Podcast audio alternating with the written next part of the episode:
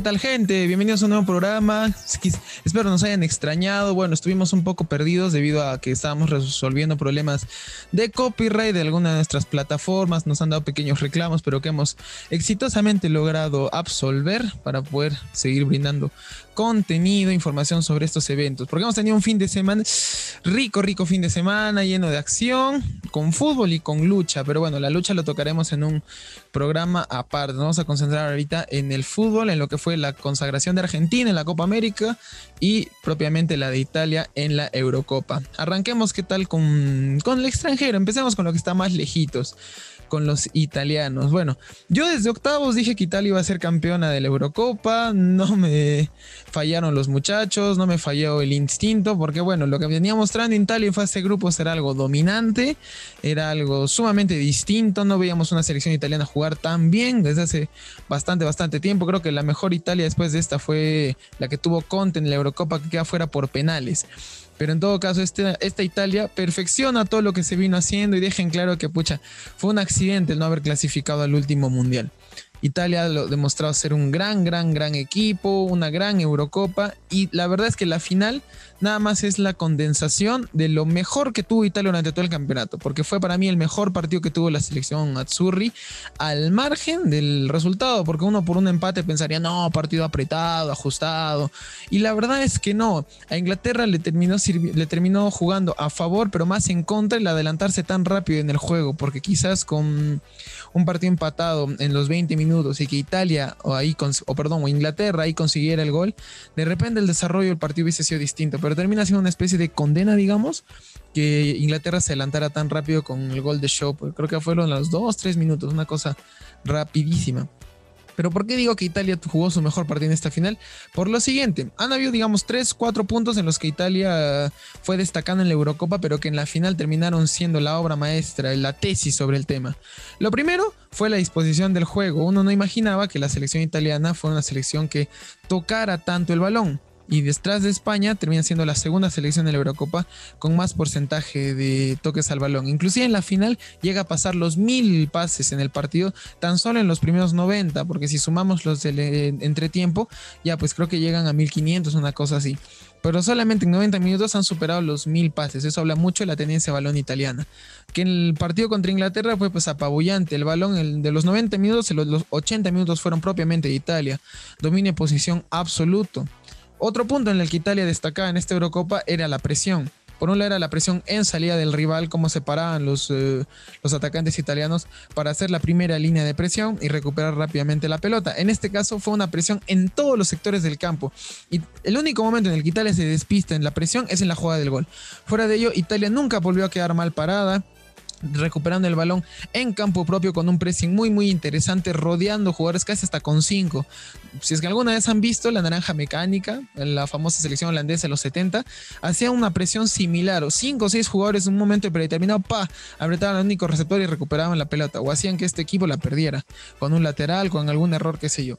Italia en este caso ha hecho lo mismo, en campo propio, en medio campo y en campo rival, que es la parte donde más me ha gustado, porque empezaba a atacar Italia perdía la pelota porque alguien la quitaba y de inmediato se recuperaba. La presión era agresiva, férrea y muy precisa sobre todo, con centrales y defensores muy, muy, muy inteligentes. Lo de Chiellini y Bonucci fue un partido redondo de 10 puntos, lo propio para Emerson que le costó, digamos, afianzarse en el equipo, pero terminó siendo mm, pieza, no vamos a decir fundamental, pero una pieza muy, muy importante dentro del sistema Mancini y lo de Di Lorenzo también, pues, sencillamente genial. Cómo manejan el timing y cómo manejan en los tiempos la línea defensiva y, las del, y lo del medio campo, Berratti, Giorgini y Varela mientras estuvo, partidazo de los tres. Y un tercer punto en el que Italia, digamos, mantenía, eh, mostraba ser superior en el, en el balón parado. Pese a que no había tenido muchos goles, es un equipo que por un lado lo defiende muy bien y lo ataca muy bien. Defensa, eh, Inglaterra sido un equipo que al menos contra Ucrania, puff, se mostró dominante en balón parado, se mostró muy dominante por arriba con un poderoso Maguire. En semifinales también. Maguire ganó todo por arriba, no, no había forma en que los daneses lo marcaran. No hubo gol, pero ganaba, pero Maguire ganaba todo. En este caso, Maguire gana una jugada aislada, o bueno, máximo dos. Yo recuerdo solamente una en la que Maguire gana, en un balón detenido a favor de Inglaterra. Pero por lo demás, es una solvencia y una, vamos a decir, realmente una tesis de cómo se debe defender un balón parado por parte de los italianos y cómo se debe atacar, porque hasta el pequeñito Berratti termina siendo clave en la jugada del gol de Bonucci, entrando por el segundo palo, empujando una pelota que tranquilamente pudo ser el gol suyo, pero ya bueno, es un palo y termina siendo el gol de Bonucci. Pero miren hasta qué punto Italia superó en balón parado que un, retaquito de unos 60 puede ser eh, peligroso en área rival. Entonces, habla del, colectivo de equipo en todas sus aristas. Y por otro lado, las actuaciones individuales. Lo de Kies en el primer tiempo fue la verdad genial, vertiginoso, directo, encarador, muy, muy, eh, vamos a decir, imponente en el uno contra uno. Si no, pregúntenle al pobre Anthony Rice, que en más de una lo dejó tiró en la lona. Y lo de Insigne. Insigne tiene un partido, digamos, silencioso pero que con movimientos permitió a Inglaterra, cada, perdón, permitió a Italia apoderarse más del campo rival y permitió que Emerson finalmente pudiera trazar diagonales o poder pasar a la espalda como un extremo. El primer tiempo no pudo haber sido no pudo ser así porque bueno, Insigne tiraba la banda, encaraba del medio hacia del costado hacia el medio. Emerson con lo justo podía pasar porque lo referenciaban bien a Insigne. Sin embargo, ya con Insigne metió como un falso 9 cuando salió inmóvil, retrocediendo a generar juego, a tocar el balón derecha, izquierda, etcétera, permite que Ederson suba, permite que Di Lorenzo suba, permita que los mediocampistas se coloquen como propiamente volantes y que los delanteros estén prestos a, cual, trazar cualquier diagonal. Esos dos jugadores en particular jugaron un gran, gran partido. Y sin duda el MVP del partido para mí en Italia es sin duda Jorginho. Qué bestia lo de Jorginho, qué forma de jugar la del 5, ordenando la salida, comandando la presión, generando juego, que es lo que muchas veces les pide este tipo de jugadores, no solamente que sean férreos en la marca, sino también que sean prestos a generar salida. Jorginho lo hizo todo en este partido, redondo, redondo, redondo. La falla en el penal, pero, pero bueno, ya. Finalmente la tanda de penales termina dándole justicia a quien jugó muy bien, bien el partido y a quien jugó en realidad bien todo el campeonato. Ojo, no estoy diciendo que Inglaterra hizo una mala Eurocopa, hizo un, excelente campeonato. Lo de Southgate con esta selección es realmente destacado, porque a ver, en primera gestión de Southgate, cuarto lugar en un mundial. ¿Hace cuánto que Inglaterra no está entre los cuatro mejores del mundo? Y ahora, en su primera Eurocopa, finalista por primera vez en la historia. Entonces estamos hablando de una selección que de a poco se empieza a madurar, se empieza a cuajar, por así decir, a partir de lo que es de la mano que está poniendo Southgate. Y ojo con esta selección para el próximo mundial, los próximos campeonatos, porque es un equipo muy joven por un lado, justamente los más chibolitos son los que fallan sus penales, porque es un equipo muy joven que tiene mucho por crecer y tiene tiempo para hacerlo. Y con un entrenador que si mantiene esta línea, tranquilamente puede dejar a los ingleses en. puede sacar los campeones del mundo o una próxima Eurocopa. Ojo, ojo también con esta selección, porque Inglaterra también le hizo un buen partido, al menos defensivo, a Italia. No le quedó de otra, retrocedió líneas remodeló el sistema, pobló más el medio campo, es verdad, porque colocando tres centrales y dos y una línea cuatro, ya pues logró poblar bien el medio campo y le sale el, por así decir, 100 eh, puntos este cambio, porque son los protagonistas nuevos, Shaw y Tripier por, por insertados en el medio campo como volantes, como extremos, los que terminan cosiendo la jugada del primer gol. Entonces, Southgate, el experimento le resulta al 100%, porque en ese momento generan el gol y por otro lado eh, agrupan gente en medio campo para evitar próspero juego de la por parte de la selección italiana.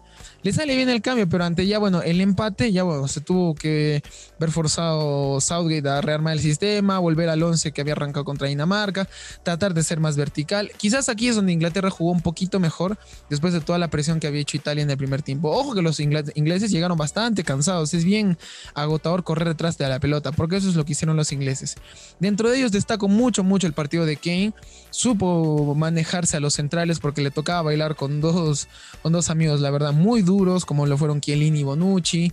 Eh, y con todos los italianos, cuando le toca salir de, de la zona del área, la zona del 9, retroceder, aguantar el balón, Redondo partido de Kane también. El fútbol también tiene una deuda con este chico que ojalá pueda pronto tener algún título personal. Hasta el momento no ha podido ganar nada. Se ha quedado en final de Champions, ahora se queda en final de Eurocopa, se queda en el Mundial.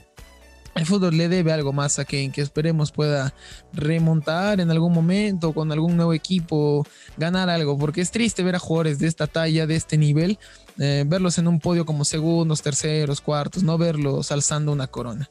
Pero en cuanto a la Eurocopa, se dio así, es un gran homenaje por parte de Italia a Paulo Rossi, que también falleció este año, el Cañonieri, uno de los mejores delanteros que ha tenido esta selección, que falleció a los días de la muerte también de Maradona.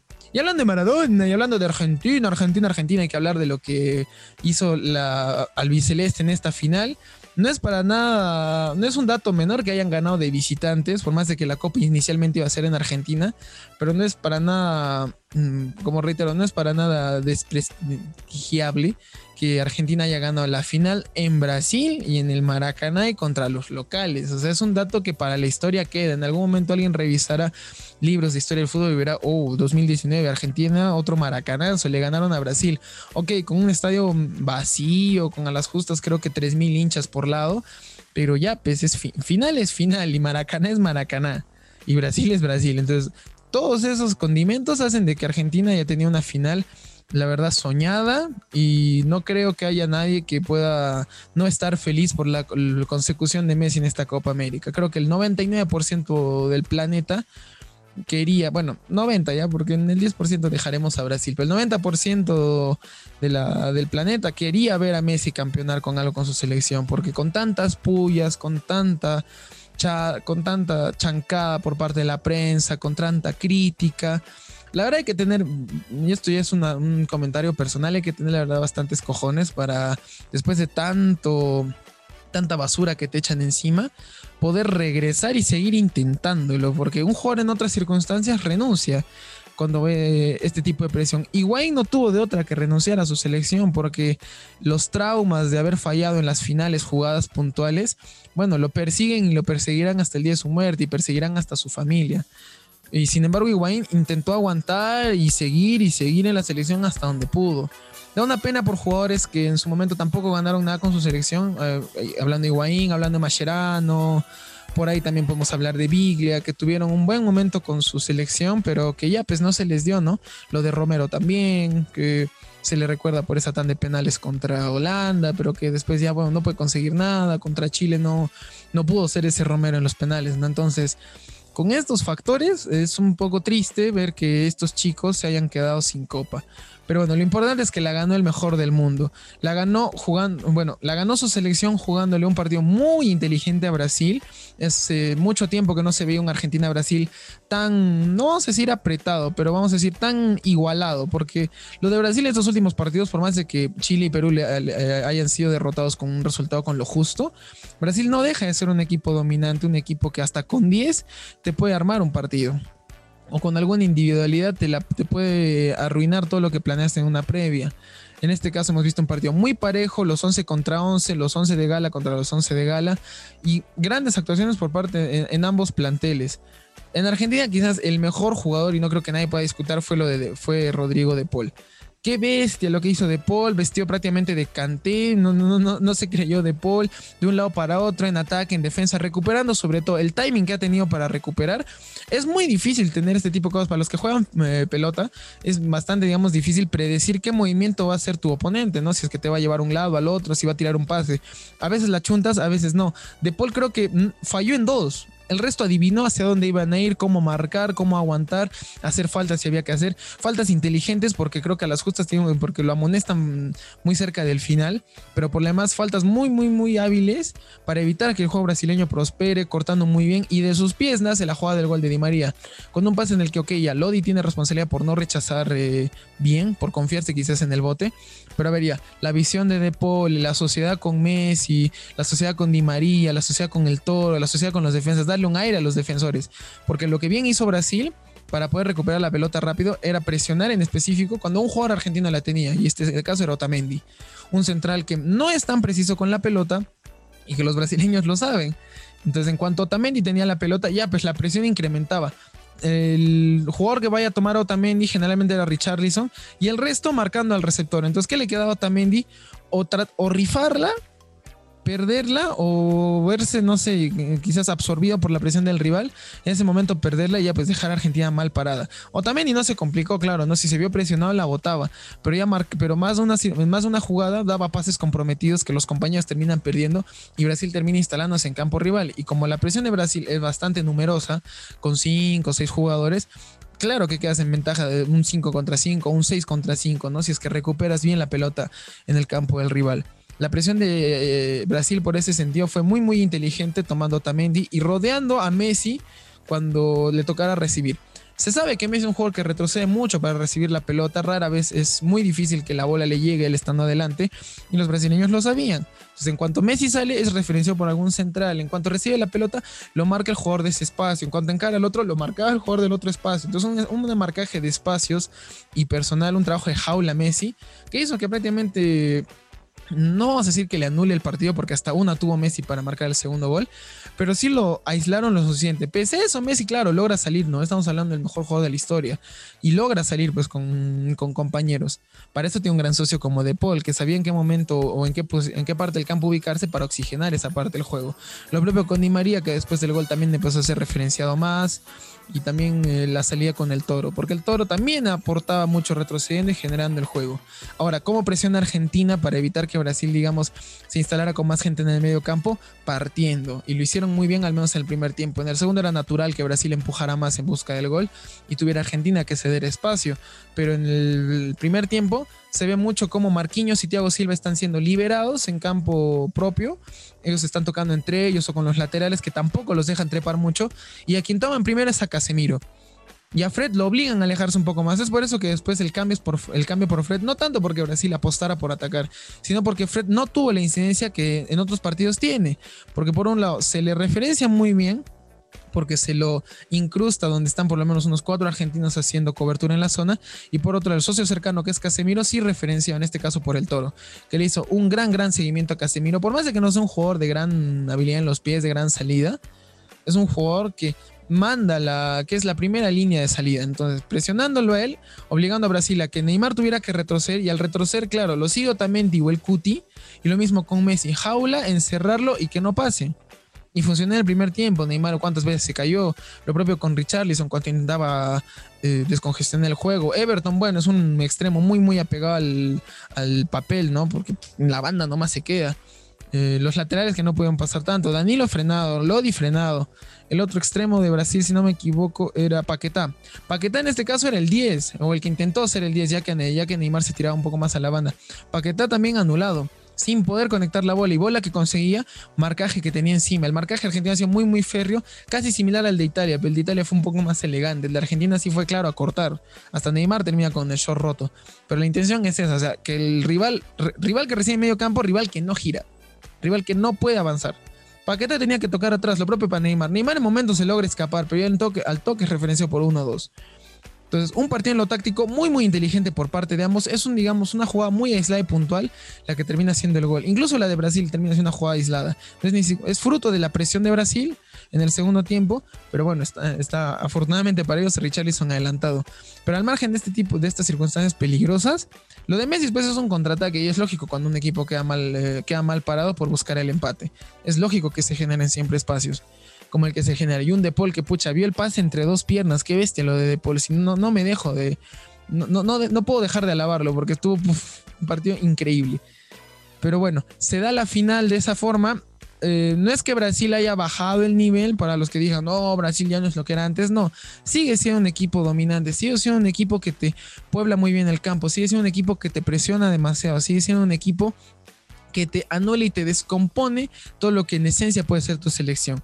Si se le mira un equipo ah, igual de ordenado y disciplinado, le puede hacer tranquilamente el padre, como lo hizo Argentina, como lo hicimos nosotros, como lo hizo Chile, que le planteó un partido muy, muy inteligente. Sin embargo, Brasil siempre tiene con qué sacarte una llave, entonces no es un equipo de echar en menos.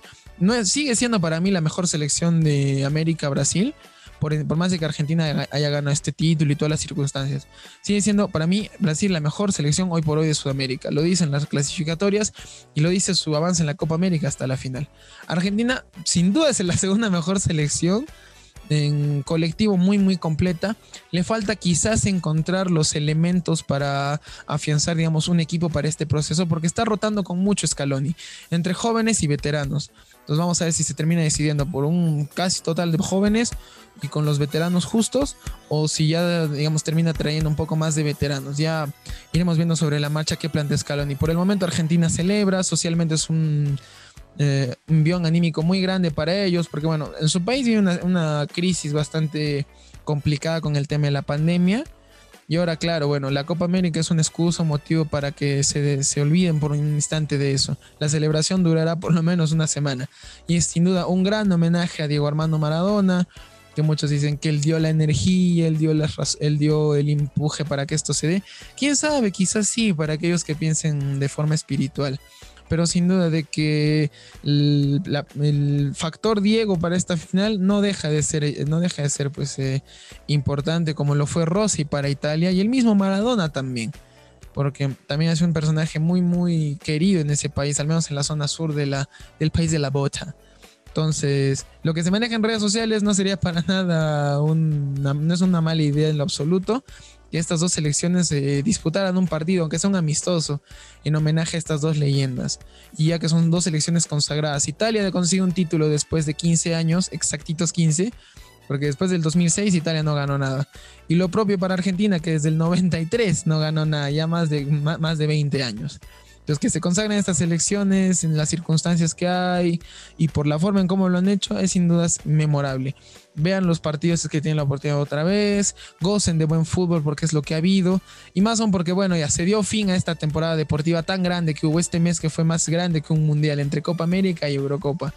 va a haber, vamos a tener un parón deportivo en estos días. Bueno, se reanuda la Libertadores en esta, en esta semana, los partidos de octavos de final y la siguiente también iremos, hay partidos interesantes, podemos ir comentando algunos, pero durante este parón, digamos, general de fútbol, vamos a ir tocando otros tipos de temas, vamos a aperturar la temporada de, de polémicas, le vamos a llamar así. Vamos a empezar con un tema el día viernes que ha generado bastante controversia en redes, que es la participación de un atleta trans en estos Juegos Olímpicos.